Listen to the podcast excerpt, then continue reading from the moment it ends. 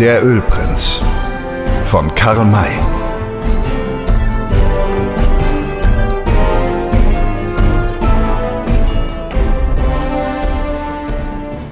Der Wirt entfernte sich, brachte das Verlangte und setzte sich dann wieder zu den Zwölfen hin.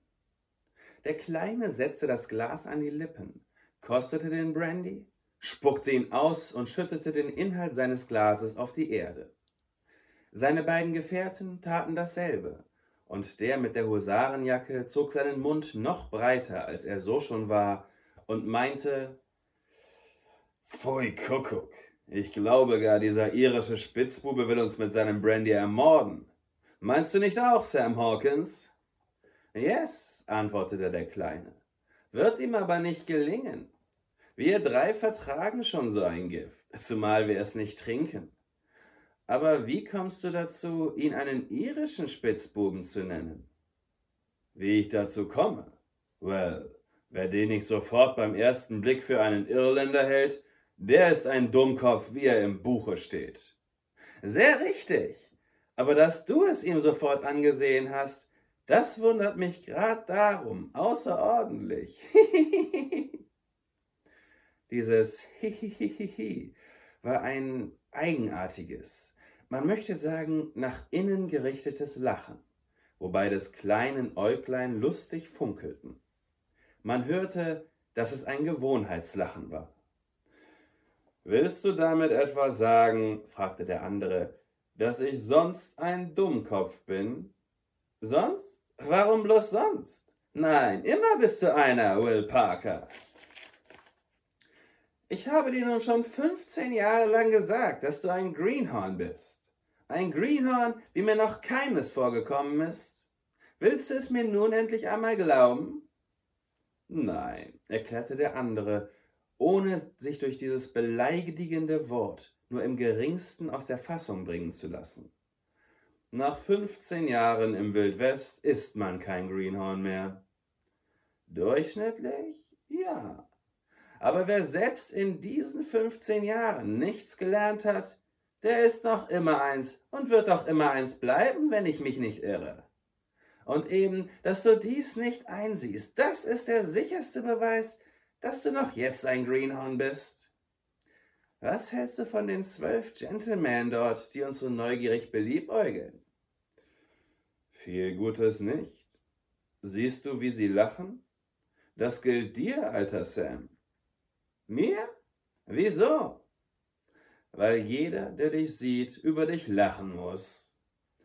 Freut mich, Will Parker, freut mich ungemein. Das gehört nämlich auch zu den vielen Vorzügen, die ich vor dir besitze. Wer ein Auge auf dich wirft, möchte weinen, bitterlich weinen. Bist eben ein trauriger Kerl, ein ganz trauriger. Sam Hawkins und Will Parker schienen in einer immerwährenden lustigen Fehde miteinander zu leben. Keiner nahm dem anderen etwas übel.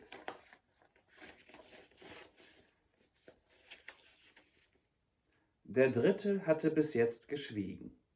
Nun zog er behaglich seine herabgerutschten Gamaschen in die Höhe, streckte die langen Beine weit von sich und sagte, indem sich ein derb ironisches Lächeln über sein hageres Gesicht ausbreitete, wissen nicht, was sie aus uns machen sollen, diese Gentlemen. Stecken die Köpfe zusammen und werden doch nicht klug aus uns. Feine Gesellschaft das, nicht, Sam Hawkins? Ja, nickte der Gefragte. Lass sie sich die Köpfe zerbrechen, Dick Stone. Desto besser wissen wir, was wir von ihnen zu halten haben. Spitzbuben, was, alter Dick? Yes, ahnt mir sehr, dass wir ein Wörtchen mit ihnen werden sprechen müssen. Mir auch. Und nicht nur ahnen. Halte es sogar für sicher, dass wir ihnen unsere Fäuste auf die Nasen setzen werden. Es sind genau die zwölf, auf deren Spur wir trafen. Und die dann dem Wagenzug folgten, um ihn heimlich zu beobachten. Ja, und dann ritt der eine hin und fragte die Leute aus. Kommt mir verdächtig vor, sehr verdächtig. Sag mal, Will, Hast du vielleicht einmal von den Finders gehört? Gehört, antwortete Parker. Dir ist wohl dein Gedächtnis abhanden gekommen, altes Kuhn. Hast ja selbst wiederholt von ihnen gesprochen. Well, weiß das ganz genau. Fragte nur, um zu erfahren, ob du als Greenhorn endlich einmal gelernt hast, aufzupassen, wenn erfahrene Leute mit dir reden. Du weißt also noch, wie viele Finders es geben soll? Zwölf. Und wie viele Personen siehst du hier sitzen, geliebter Will? Dreizehn, lachte Parker vergnügt. Zieh den Wirt ab, Dummkopf. Wie hätte ich das zu machen? Wird er es ruhig hinnehmen, dass ich ihn abziehe? Bist und bleibst ein Greenhorn, durch und durch. Hätte gar nichts dagegen, wenn du selbst abzögest. Hast noch nicht einmal gelernt, einen Irländer abzuziehen. Darum will ich deinem schwachen Verstand zu Hilfe kommen und dir sagen, dass ohne ihn zwölf Personen dort sitzen. Begreifst du das, lieber Will? Yes, lieber Sam. Kenne dich genau und wusste also, dass du ihn selbst gerne abziehen möchtest. Darum habe ich mich verstellt und so getan, als ob ich im Abziehen ebenso wenig leiste wie du. Also zwölf sind's. Gar nicht übel gerechnet, mein Sohn. Hoffentlich gibst du dir fernerhin die gleiche Mühe wie jetzt. Zwölf. Hm, das ist freilich auffällig. Auffällig? Findest du das wirklich? Dann hat das Greenhorn doch endlich mal eine Spur von Nachdenken verraten.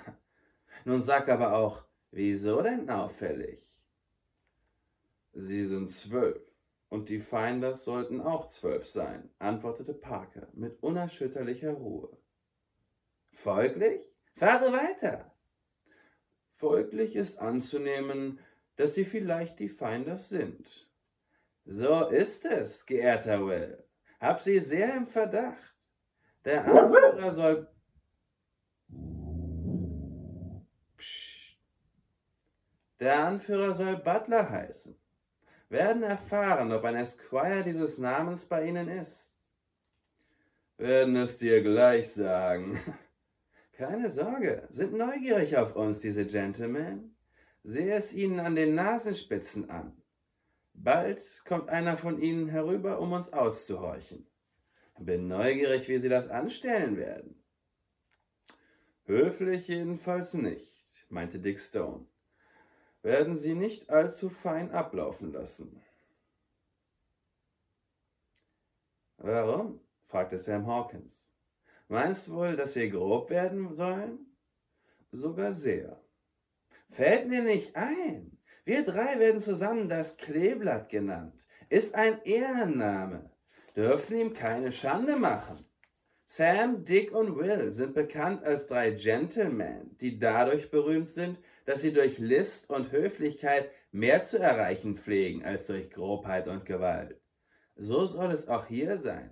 So und nicht anders. Well, aber dann werden diese Burschen glauben, dass wir uns vor ihnen fürchten. Mögen sie, mögen sie. Immerhin, alter Dick, wenn sie es täten, würden sie sehr bald einsehen, dass sie sich geirrt haben. Und zwar sehr. das Kleeblatt und sich fürchten. Kann darauf schwören, dass wir mit ihnen zusammengeraten. Wollen den Wagenzug überfallen, was wir nicht dulden werden. Willst du sie unschädlich machen, wenn sie die Feinders sind? Ja, wird kaum ohne Kampf abgehen. Meinst du? Pscha, dieses alte Kuhn, dabei deutete Sam mit Behagen auf sich selbst, hat zuweilen Gedanken, die besser sind als Messerstiche und Flintenschüsse. Mache gerne einen Spaß und ist dabei von Vorteil über die Gegner zu erringen, so ist es umso besser. Mag nicht gern Blut vergießen. Man kann seiner Feinde Herr werden, auch ohne sie umzubringen und auszulöschen.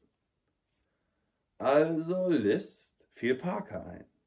Yes. Welche? Weiß ich noch nicht. Wird sich aber im betreffenden Augenblick ergeben. Müssen uns zunächst verstellen, uns auslachen lassen, müssen recht unerfahren tun. Wie Greenhörner. Ja, wie Greenhörner, was freilich bei dir, Will Parker, keiner Verstellung bedarf, da du ja wirklich eins bist. Seht, wie sie über meine Mary, über mein Maultier lachen. Ist aber auch keine Schönheit, Sam.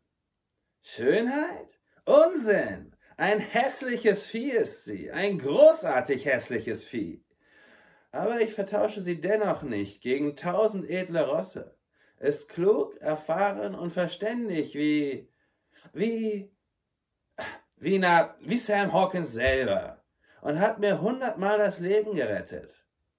Hab sie aber auch nie im Stich gelassen und würde mein Leben wagen, wenn sie sich in Gefahr befände. Meine Mary ist eben meine Mary. Einzig, unübertrefflich und mit keinem anderen Viehzeug zu vergleichen. Grad wie deine Liddy, warf Dick Stone ein. Ja, die Liddy erst, nickte Sam Hawkins, wobei seine, seine kleinen Äuglein funkelten und er mit der Hand liebkosend über sein altes, sonderbares Gewehr strich. Die Liddy ist mir ebenso lieb wie die Mary. Sie hat auch noch nicht ein einziges Mal versagt.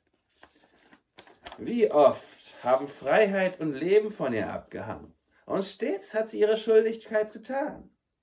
Freilich hat sie auch ihre Mucken, ihre großen Mucken. Und wer sie nicht kennt, dessen Kürbis schwimmt gegen das Wasser. Ich aber kenne sie. Ich habe sie studiert wie der Arzt die Karfunkelbeule. Ich weiß genau, welche Vorzüge und welche Schwächen sie besitzt. Und an welcher Stelle ich sie streicheln und liebkosen muss, um sie bei guter Laune zu halten. Ich gebe sie nicht aus der Hand, bis ich sterbe. Und wenn ich einmal tot bin und ihr seid dabei, so tut mir den Gefallen und gebt mir meine Liddy mit unter den Rasen, mit dem ihr mich bedeckt. Keine anderer, der sie nicht kennt und lieb hat, soll sie jemals in die Hände bekommen. Die Mary, die Liddy, Dick Stone und Will Parker. Das sind die vier, die mir ans Herz gewachsen sind. Außer denen mag ich nichts und besitze ich nichts auf der ganzen weiten Welt. Ein feuchter Schimmer verdrängte das vorher so helle Funkeln seiner Augen. Doch strich er mit den beiden Händen schnell darüber und sagte dann wieder in munterem Ton Seht, da steht einer von den Zwölfen auf. Derjenige, der mit dem Wirt so heimlich gemunkelt hat. Höchstwahrscheinlich kommt er her, um uns zu äffen. Well, die Komödie kann beginnen. Aber verderbt ihr sie mir nicht etwa? Man darf sich nicht darüber wundern oder es gar belächeln, dass Sam Hawkins seinem Maultier und seinem Gewehr solche Kosenamen gab und von ihnen in so zärtlicher Weise sprach. Die Westmänner vom alten Schrot und Korn. Leider ist diese Sorte bis auf wenige, die man zählen kann, jetzt ausgestorben, waren ganz andere Menschen als das Gesindel, das nach ihnen kam. Unter dem Ausdruck Gesindel sind hier nicht etwa nur verkommene Menschen gemeint. Wenn ein Millionär, ein Bankier, ein Offizier, ein Advokat, meinetwegen auch der Präsident der Vereinigten Staaten selbst nach dem Westen geht, ausgerüstet mit den jetzigen massenmörderischen Waffen, ängstlich behütet und bewacht von einer zahlreichen Begleitung, damit ihn ja keine Mücke in die Hühneraugen beißt, und von einem sicheren Standpunkt aus das Wild zu Hunderten niederknallt, ohne das Fleisch gegen den Hunger zu gebrauchen, so wird dieser hohe und vornehme Herr von dem wirklichen Westmann eben zum Gesindel gerechnet. Früher traf man auf Mustangherden von 5000 Stück. Da kamen die Bisons, Gewalt wie ein Meer, 20 und 30.000 und noch mehr. Wo sind diese ungeheuren Massen hin? Verschwunden. Soweit die Savannen reichen, ist kein einziger Mustang mehr zu sehen. Ausgerottet, vernichtet. Im Nationalpark droben hegt oder schont man jetzt einige Büffel. Hier und da kann man in irgendeinem zoologischen Garten noch einen einzelnen sehen. Aber in der Prärie, die sie früher zu Millionen bevölkerten, sind sie ausgestorben. Der Indianer verhungert, körperlich und moralisch, und einen wirklichen, echten Westmann sieht man nur noch in Bilderbüchern. Daran ist das schuld, was der Trapper Gesindel nennt.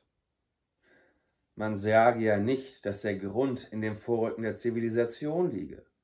Die Zivilisation hat nicht die Aufgabe der Ausrottung, der Vernichtung. Wie oft taten sich, als die Pazifikbahnen entstanden, Gesellschaften von hundert und mehr Gentlemen zusammen, um einen Jagdausflug zu unternehmen.